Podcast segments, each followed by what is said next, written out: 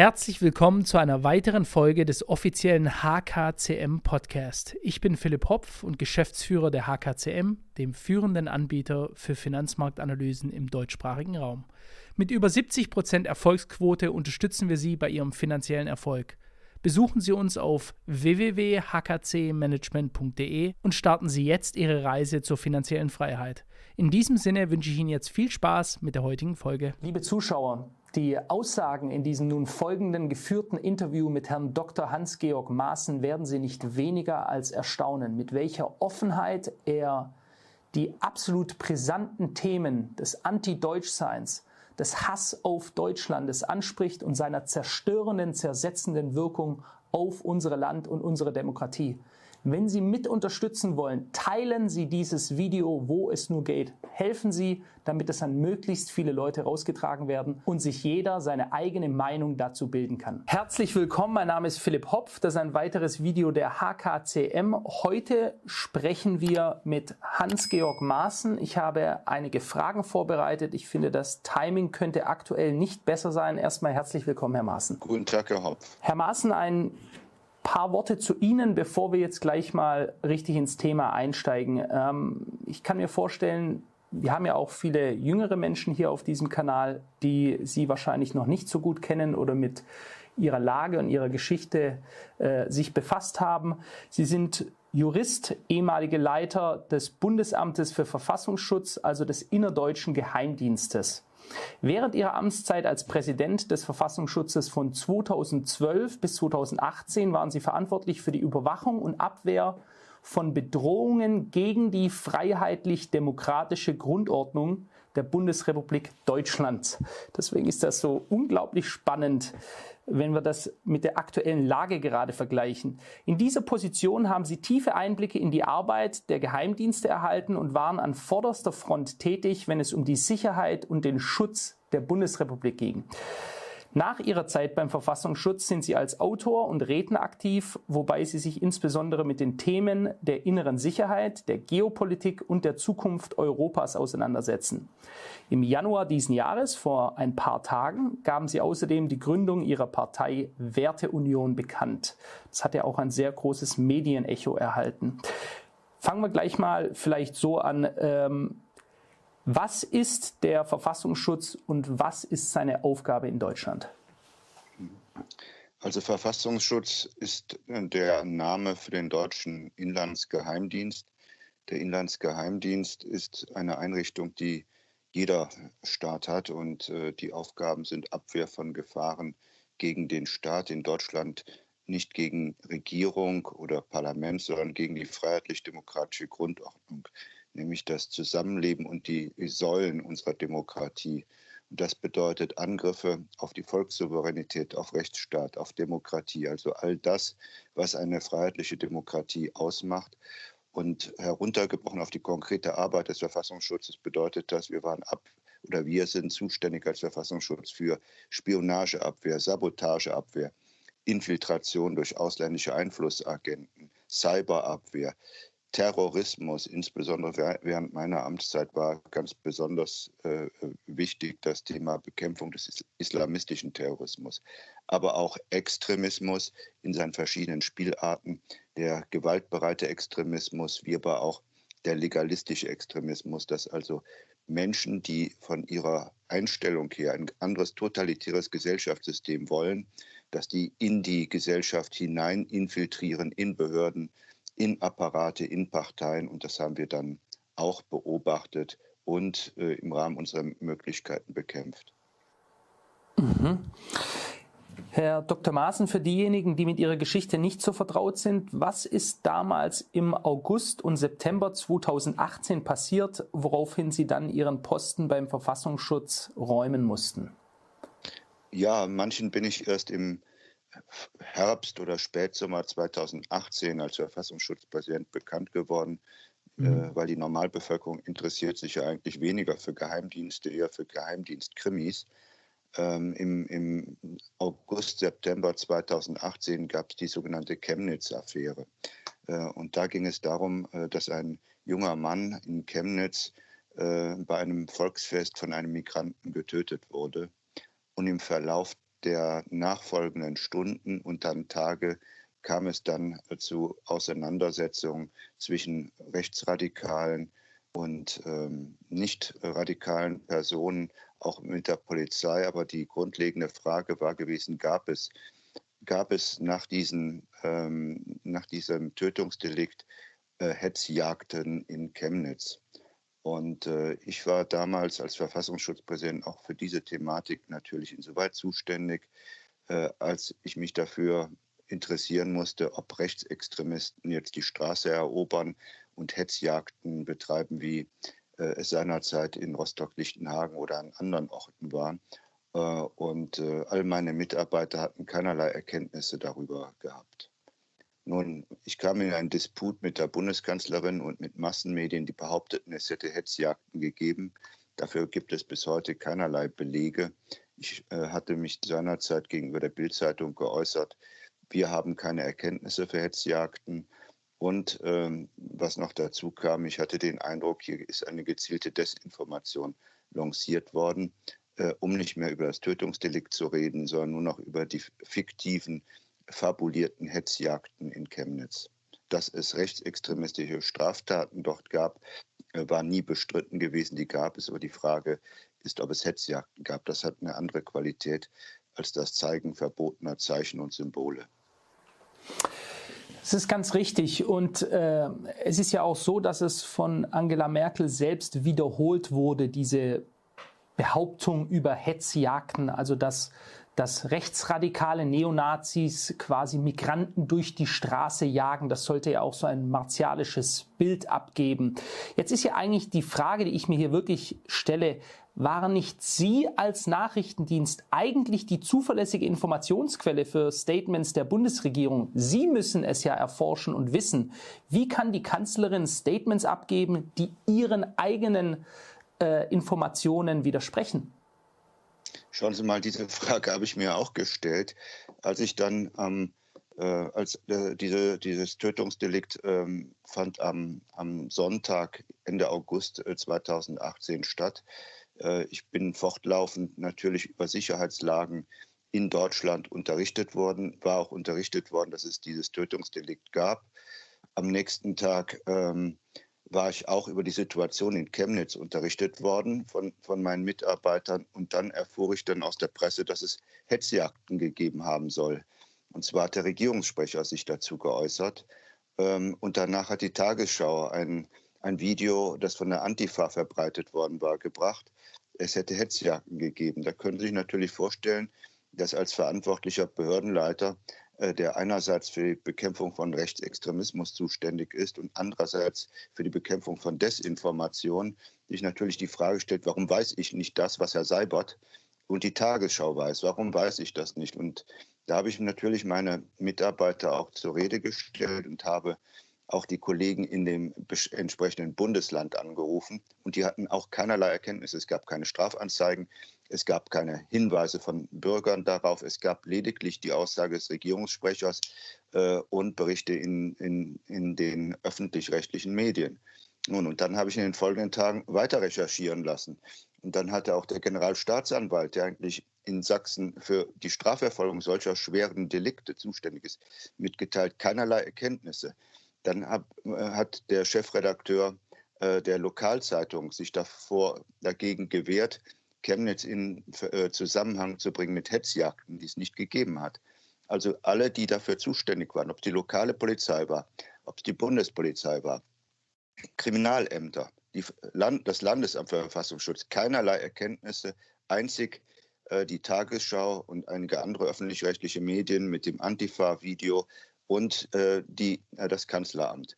Und äh, nachdem auch in den dem Kanzleramt von uns mitgeteilt worden war, dass wir keine Erkenntnisse hatten, hörten die natürlich nicht auf, erstaunlicherweise weiter von Hetzjagden zu reden und haben dann später, ein Jahr drauf, in einer Beantwortung einer kleinen Anfrage oder großen Anfrage im Parlament gesagt, die Erkenntnisse ähm, oder die, äh, die Aussage, dass es Hetzjagden gegeben hatte, äh, beruhten lediglich auf Pressemeldungen muss man sich mal vorstellen, dass die äh, Kanzlerin verlautbaren ließ, ihre Aussage zu Hetzjagden oder die Aussage ihres Pressesprechers beruhte auf äh, Pressemeldungen oder Medienmeldungen. Äh, da muss man natürlich als ähm, Bürger schon verwundert sein, dass Aussagen der zuständigen Behörden von Bund und Land überhaupt nicht interessierten, sondern man sich auf dieses Antifa-Video äh, der öffentlich-rechtlichen Medien stützte. Und dieses Antifa-Video war nichtssagend. Es war ein Video, wie sich herausgestellt hat, von Privatleuten, das aufgenommen worden war, um zu dokumentieren, dass es eine Handgreiflichkeit gab, aber es dokumentierte eben nicht die Hetzjagd. Es war insoweit ein Video, das aus dem Zusammenhang gerissen worden war und mit dem man eine Hetzjagd äh, belegen wollte. Jetzt war es ja aber dann so, ich meine, Sie sagen ja selbst, die Bundesregierung hat zugegeben, sich hier nur auf Pressestatements verlassen zu haben, beziehungsweise diese wiederholt zu haben.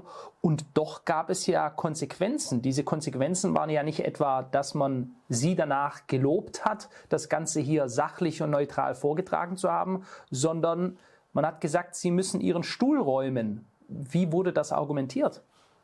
Naja, Sie müssen wissen, wenn man so in der Funktion eines Inlandsgeheimdienstchefs ist, da kann man jederzeit äh, ohne Angabe von Gründen entlassen werden. Das weiß man, da darf man sich auch nicht drüber beklagen.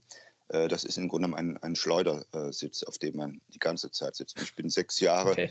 drei Monate da gesessen und das ist für die Zeit oder das ist für einen Inlandsdienstchef schon eine ziemlich lange Zeit. In der Zeit habe ich viele Kollegen im Ausland kommen und gehen sehen oder gehen und kommen sehen. Also darüber darf man sich an für sich nicht beklagen. Ähm, ich sage mal, was für mich das Erschreckende war, war festzustellen, äh, dass in Deutschland die Medien in Verbindung mit, sagen wir mal, dem, dem, politischen Bereich in der Lage ist, aus der Wahrheit eine Lüge zu machen und aus der Lüge eine Wahrheit. Äh, und das hat mich nicht nur irritiert, sondern äh, das ist für mich mittlerweile eine sehr große Sorge, dass die Macht äh, einiger Medien in Deutschland so stark ist, dass Geschichten erfunden werden, dass manipuliert werden, um ein bestimmtes Narrativ durchzubringen. Und äh, für mich war es insoweit 2018 eine Zäsur gewesen, persönlich natürlich, weil äh, ich gegangen worden bin. Aber das ist für mich weniger das Problem als vielmehr eine Zäsur insoweit, dass einfach Geschichten erfunden werden, verbreitet werden, und die ganze Republik wird zum Narren gehalten. Und das habe ich da das erste Mal äh, persönlich so erlebt und sehe das seit dieser Zeit in, in hohem Maße in Deutschland. Und viele Bürger merken es einfach noch nicht. Ja, ich, ich, möchte hier trotzdem nur noch mal festhalten. Ich meine, Sie sagen Sie haben damit gerechnet äh, und das ist ein Schleudersitz. Dann saßen Sie sehr lange auf dem Schleudersitz und doch war es so, dass Sie gehen mussten, weil Sie die Wahrheit gesprochen haben und deswegen hat man gesagt und Tschüss. Also das sind ja schon Vorgänge für mich jetzt als Laien, als normaler Bürger dieses Landes, die ich überhaupt nicht verstehen kann. Ähm, machen wir da gerade mal weiter mit den, wie ich meine, undemokratischen Vorgängen im Land. Die letzten Tage gab es überall in Deutschland groß angelegte Demonstrationen, an denen zum Beispiel auch Annalena Baerbock und Olaf Scholz als Demonstranten teilgenommen haben. Also aktuelle Mitglieder der Politik, die sich an Demonstrationen beteiligen. Die Forderung war dabei, die AfD als Partei zu verbieten. Als ehemaliger Mann des Verfassungsschutzes ist das, eine ist das in einer Demokratie der richtige Weg, unliebsame politische Parteien einfach verbieten zu lassen?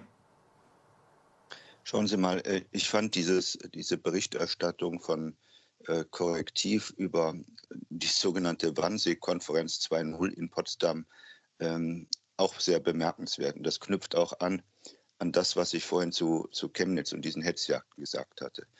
Ich habe mich natürlich auch darüber informiert, was war denn im Landhaus da in Potsdam vorgefallen? Was war denn da?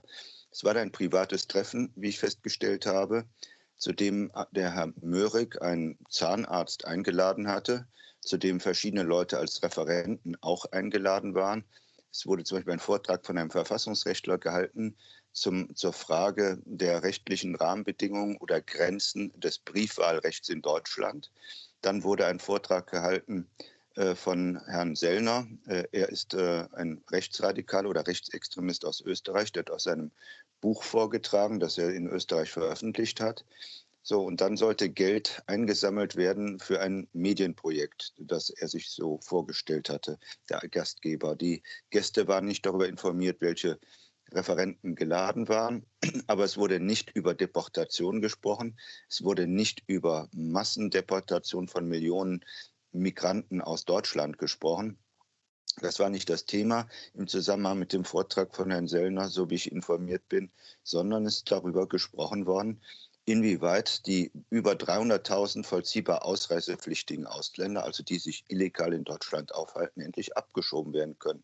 Und ich bin der Meinung, das ist eine ganz legitime Sache, darüber im privaten Bereich zu reden. Es war eine ganz private Veranstaltung mit Essen und Trinken und Vorträgen und man hat erwartet, dass etwas Geld gegeben wird. Das ist eine ganz legitime Sache. Die Leute sind beobachtet, die sind gefilmt worden, es sind Kameras heimlich aufgestellt worden.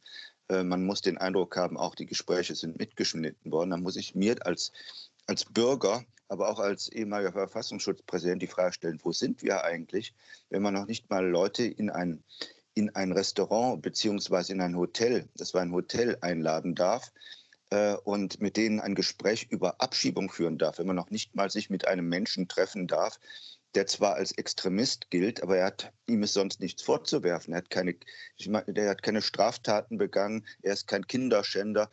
Man darf noch nicht mal Kontakt haben zu einem solchen Menschen. Also ich finde das ganz furchtbar, wie Menschen, die aufgrund dieser Kontaktschuld in Deutschland behandelt werden, dass es so in der Öffentlichkeit dargestellt wird, dass ich gerade gehört habe, dass eine Teilnehmerin dieser Veranstaltung ihren Job verliert, weil sie da war so, und jetzt komme ich zu Ihrer eigentlichen Frage.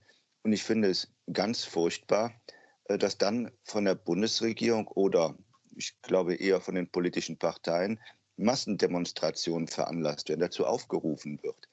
Ähm, Massendemonstrationen finden normalerweise äh, gegen eine Regierung statt, weil die Bürger unzufrieden sind und äh, nicht von der Regierung initiiert gegen die Opposition. Ja, also mir kommt es vor, wie in manchen ich sage mal, etwas äh, undemokratischen Staaten, äh, wenn der Regierungschef seine Anhänger dazu aufruft, äh, in der Innenstadt äh, gegen die Opposition zu demonstrieren und äh, der Opposition jegliche Rechte abzusprechen. Und dann komme ich zum Thema Verbotsverfahren. Ich bin ein grundsätzlicher Gegner von politischen Verbotsverfahren. denn es kann nicht sein, dass diejenigen, die gerade regieren, die gerade die Machthebel in den Händen haben, letztendlich entscheiden dürfen, wer Demokrat ist und wer nicht Demokrat ist. Äh, das entscheidet die Bevölkerung. Das entscheidet nach der Verfassung des deutschen Volkes. Das entscheidet nicht ein Herr Scholz oder eine äh, Frau Faeser, äh, die gerade zufälligerweise, weil vor einigen Jahren der Bundestag so zusammengesetzt worden sind, die einige Machthebel in Händen haben. Also ich halte es für fatal, hier aus rein politischen Gründen, nicht aus sachlichen Gründen ein Verbotsverfahren in die Diskussion zu bringen. Es ist fatal, äh, weil dies zutiefst verfassungsfeindlich ist. Verfassungsfeindlich ist es, wenn man äh, einer äh, wichtigen Stimme in diesem Land und eine Partei, die in einigen Ländern bei fast 30 Prozent ist, in Meinungsumfragen über 30 Prozent, dieser Partei die Grundlage entziehen will und damit den Menschen, die die Partei wählen, die Möglichkeit geben, sich zu artikulieren. Das ist zutiefst undemokratisch. Und da kann ich nur davor warnen, hier weiter zu reden, weiter zu denken über ein Parteiverbotsverfahren. Ja, wobei ja auch viele Stimmen aus der Mitte herauskommen. Ich meine, das ist, wir reden hier schon regelrecht von Gehirnwäsche, weil das sind Menschen, die normalerweise sich ganz klar gegen antidemokratische äh, Strömungen stellen würden, sich jetzt aber irgendwie im Recht sehen und meinen, es geht nur mit Parteiverboten äh, jegliche Gedanken über Parteiverbote sind einer Demokratie absolut unwürdig. Ich möchte hier noch eins hinzufügen, Herr Maaßen. Sie haben gesagt, ähm, dass solche Themen wie die Ausweisung von Migranten, die hier im Land gar nicht sein dürfen, also das, was jedes andere Land auf der ganzen Welt ganz natürlich macht und darüber gar nicht irgendwie diskutiert wird, dass man das im Privaten sagen und besprechen darf. Ich meine, das darf man auch auf der öffentlichen Bühne sagen und besprechen. Das sind ja ganz normale, legitime Themen und wir wissen alle, dass die Bundesregierung diesen Themen nicht nachkommt, obwohl sie es eigentlich sollte. Herr Maaßen, wir haben ja schon die landesweiten Demonstrationen, die wir jetzt gerade auch besprochen haben, gegen die ähm, AfD jetzt gesehen. Auf Social Media wurden dabei regelmäßig der Hashtag ganz Deutschland hasst die AfD verwendet. Also das Wort Hass ist ja etwas, was gegen die Partei geschleudert wird. Man sagt ja immer, die hassen andere. Währenddessen macht man es sich zum eigenen Slogan, sie zu hassen. Äh, das ist mir nicht ganz logisch. Und in Aachen bei einer Demonstration wurde im Beisein der Polizei ein Plakat gezeigt mit der Aufschrift AfDler töten, also ein ganz klarer Aufruf zum Mord politischer Gegner. Das sind für mich ganz klar faschistische Auswüchse. Was sagen Sie aus verfassungsschutzrechtlicher Sicht zu diesen Entwicklungen? Diese Entwicklungen, die sind gefährlich für unsere Demokratie. Ich sehe, dass ein Teil der Bevölkerung hier bewusst aufgehetzt wird gegen äh, äh, Leute aus der AfD, gegen Sympathisanten oder gegen alle, die jedenfalls als rechts identifiziert werden. Das wird unter dem Schlachtruf der Regierungsparteien Kampf gegen rechts äh, legitimiert. Dabei muss man sehen, rechts ist eine ganz legitime politische Strömung. Rechts ist nicht verfassungsfeindlich. Rechts hat früher in Deutschland regiert.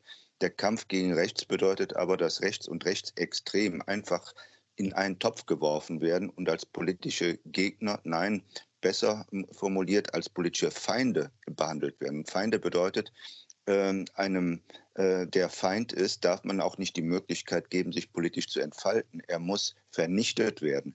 Und dieser Vernichtungswille wird auch ganz bewusst geschürt. Und er wird auch dadurch geschürt, dass eben namhafte äh, Personen aus dem äh, politisch-medialen Bereich sich ganz vorne hinstellen und sagen, das ist alles gut. Und ich ermutige die Menschen, das zu tun. Und da nehme ich wahr, dass viele eher unpolitische Leute, die wohlmeinend sind, dies auch wirklich ernst nehmen und glauben, hier stehen wir auf der richtigen Seite und die verkennen, dass sie auf der falschen Seite stehen, dass sie sich wieder mal in der deutschen Geschichte instrumentalisieren lassen, dass sie äh, Werkzeuge sind äh, in einem Kampf äh, gegen einen politischen Gegner, und zwar von Leuten, die zutiefst undemokratisch denken. Absolut, ja. Und das ist das Abstruse, wenn man so möchte. Vielleicht könnte man auch sagen, das Perfide in der Vorgehensweise, dass man selbst, ich meine damit die aktuelle Ampelregierung, den Vorwurf lebt, den man dem politischen Gegner macht. Also ich schleudere den Dreck, den ich selber an mir haften habe.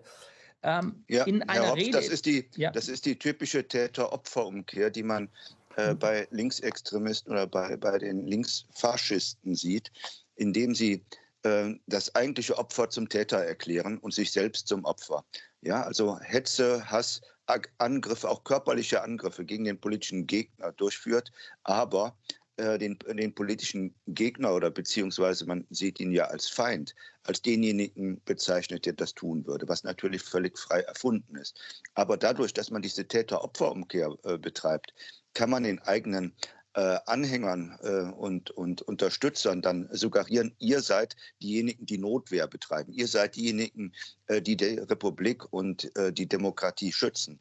Das Erschreckende ist, dass sie auch davon reden, wir sind Demokraten und die anderen sind keine Demokraten. Das ist eine klassische Technik, die man im Sozialismus auch gesehen hat, im Sozialismus der DDR und im Sowjetkommunismus, wo man den Begriff Demokratie auch verwendet hat. Denken Sie an den Ausdruck Deutsche Demokratische Republik. Das war nicht nur Absolut. Zynismus gewesen, ja, äh, sondern die Sozialisten haben sich als Demokraten empfunden. Denn nur im Sozialismus kann es eine Demokratie geben. Derjenige, der gegen den Sozialismus ist, ist natürlich kein Demokrat aus deren Sichtweise. Er ist ein Faschist, er ist ein Konterrevolutionär, er ist ein Reaktionär. Und dieses Denken nehme ich jetzt auch mehr und mehr in Deutschland wahr, wo auf der einen Seite die Linke sagt, wir sind die Demokraten, alle, die genauso denken wie wir oder denken sollten, müssen sich mit uns zu einer Einheitsfront zusammentun. Und diejenigen, die nicht sozialistisch sind, sind die Antidemokraten, sind die Faschisten, sind die Feinde. Und das ist eine Entwicklung, die auf Dauer jedenfalls nicht aushaltbar ist, weil sie unsere freiheitlich-demokratische Grundordnung zerstört. Absolut. Und diese, ich finde, die, die, das Voranschreiten dieser Zerstörung, das können wir regelrecht erspüren. Und das spüren viele Bürger jetzt gerade auch, die sich ganz klar dagegen positionieren, was hier aktuell passiert. Ähm, sprechen wir vielleicht mal über Hintergründe, woher so ein Denken eigentlich kommen könnte. In einer Rede, wir blenden das mal ganz kurz ein, Das ist die Ideologie, die dahinter steht. Und ich sage das auch deswegen in aller Offenheit, weil viele sich gar nicht vorstellen können, dass es derartig ideologisch verbohrte Menschen gibt. Beim Verfassungsschutz hatten wir uns mit dieser Ideologie häufig beschäftigt, sind die sogenannten Antideutschen, was eine extremistische Gruppierung überhaupt innerhalb des Linksextremismus ist.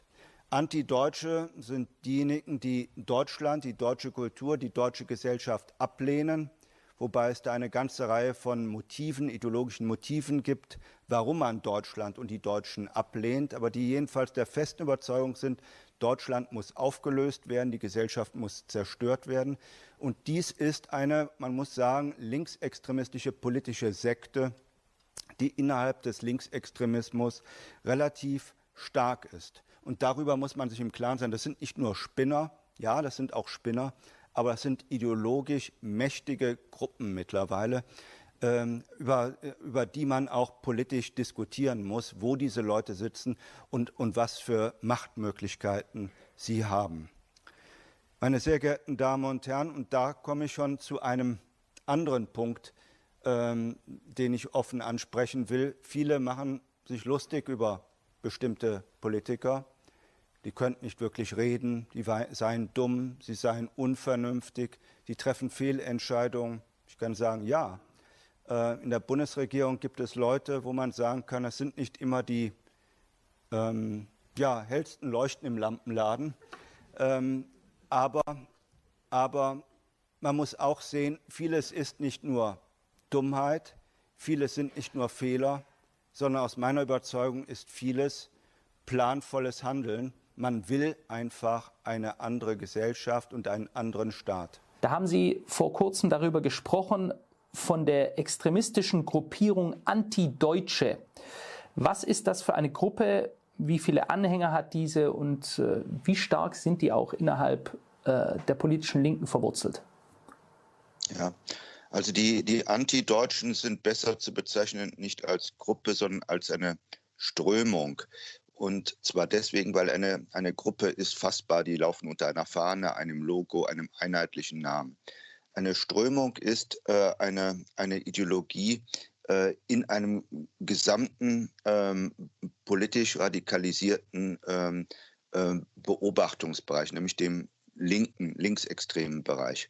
Und ähm, diese Antideutschen sind in vielen Gruppen und Parteien äh, und, äh, äh, und, und Bewegungen des Linksextremismus, aber auch des linken Bereichs feststellbar.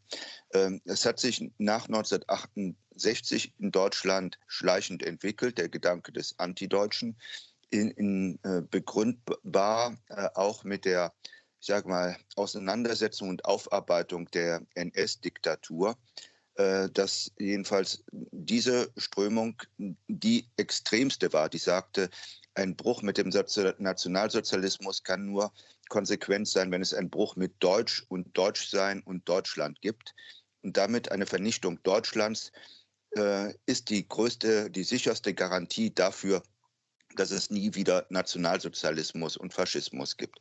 Diese Antideutschen sind dann in den 80er Jahren immer stärker geworden, waren auch in der SPD durchaus vertreten. Leute, die 1989 sagten, äh, es ist gut, wenn es zwei Deutschland gibt, es darf keine deutsche Wiedervereinigung geben. Es waren dann diejenigen, die gesagt haben, ähm, Deutschland muss abgeschafft werden. Und ähm, nach 1990 hat diese Strömung richtig Zulauf bekommen, äh, auch geschürt durch die Angst, ein wiedervereinigtes Deutschland äh, könnte wieder ein neues narzisstisches Deutschland werden, neues faschistisches Deutschland werden. Und äh, die Träger dieses Gedankens muss man sagen, sind in der gesamten Linken mittlerweile repräsentativ äh, repräsentiert. Äh, man sieht sie, wenn sie Fahnen tragen wie Deutschland, du mieses Stück, SCH, Pünktchen, Pünktchen, Pünktchen, ja. Mhm. Ähm, Deutschland verrecke, das sind die Leute, die diesen Gedanken haben. Und man muss sich auch darüber im Klaren sein, das ist nicht nur einfach so gesagt. Die meinen das auch ernst. Das sind Leute, die ganz klar sagen, wir müssen hier das deutsche Volk abschaffen, indem wir hier eine Massenmigration nach Deutschland durchführen. Diese Massenmigration nach Deutschland wird nicht deswegen äh, von der Politik durchgeführt, um Menschen aus Not und Elend zu retten. Nein, die Ideologie, die die haben, ist ja im letzten Jahr von einem der Vertreter äh, der äh, sogenannten Seenotretter gesagt worden, wir möchten, dass es in 50 bis 100 Jahren hier keine weißen Menschen mehr, also Menschen mit heller Hautfarbe mehr gibt. Das wollen sie nicht. So, das ist die Ideologie dieser Leute.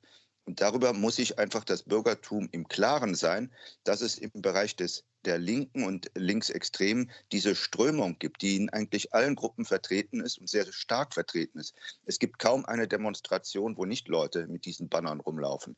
Immer deutlich wird es ja auch, wie viele im Zusammenhang mit äh, dem Jahrestag der Bombardierung von Dresden jubeln, dass so viele Deutsche da getötet worden sind durch die Alliierten und rufen dann Bomber Harris noch einmal, ja.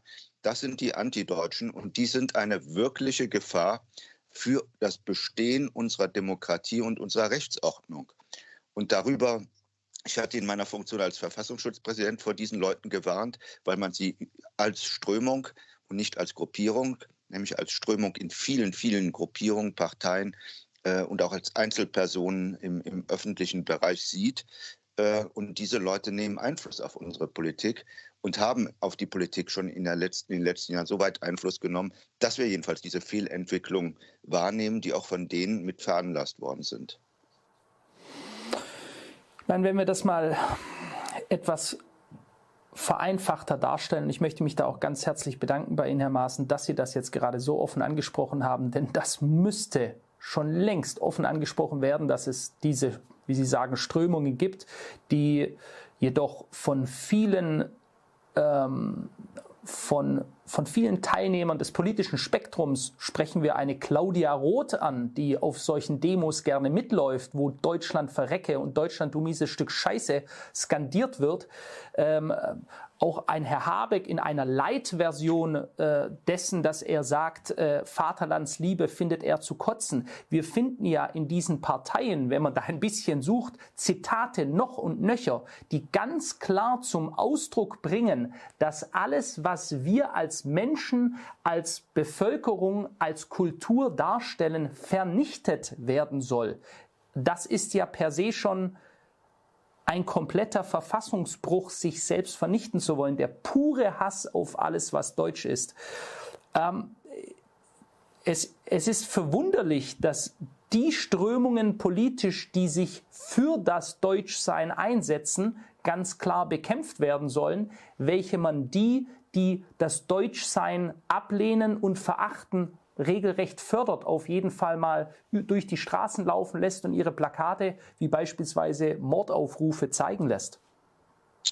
Ja, in der Tat ist es so, äh, es ist so, wie Sie beschrieben haben, äh, dass diejenigen, die deutsche Interessen verteidigen, sich für Deutschland einsetzen, gegen die äh, ungesteuerte Massenzuwanderung nach Deutschland sind, dass diejenigen bekämpft werden, dass hier massive Repression auch gegen diese Leute stattfindet und auf der anderen Seite diejenigen, die diesen Staat im Grunde genommen abschaffen wollen, die sich ein neues Volk aussuchen wollen durch die Massenmigration, dass die allerdings in Teilen in politisch-medialen Führungsämtern sitzen. Das muss man einfach zur Kenntnis nehmen. Und das lag daran, dass das Bürgertum einfach viel zu lange geschlafen hat, dass Aussagen wie Deutschland, du mieses Stück SCH, Pünktchen, Pünktchen, ausgesprochen von Politikern, ja, dass das äh, einfach nicht ernst genommen wurde. Äh, diese Leute sagen, was sie meinen. Ja, das ist kein Spaß.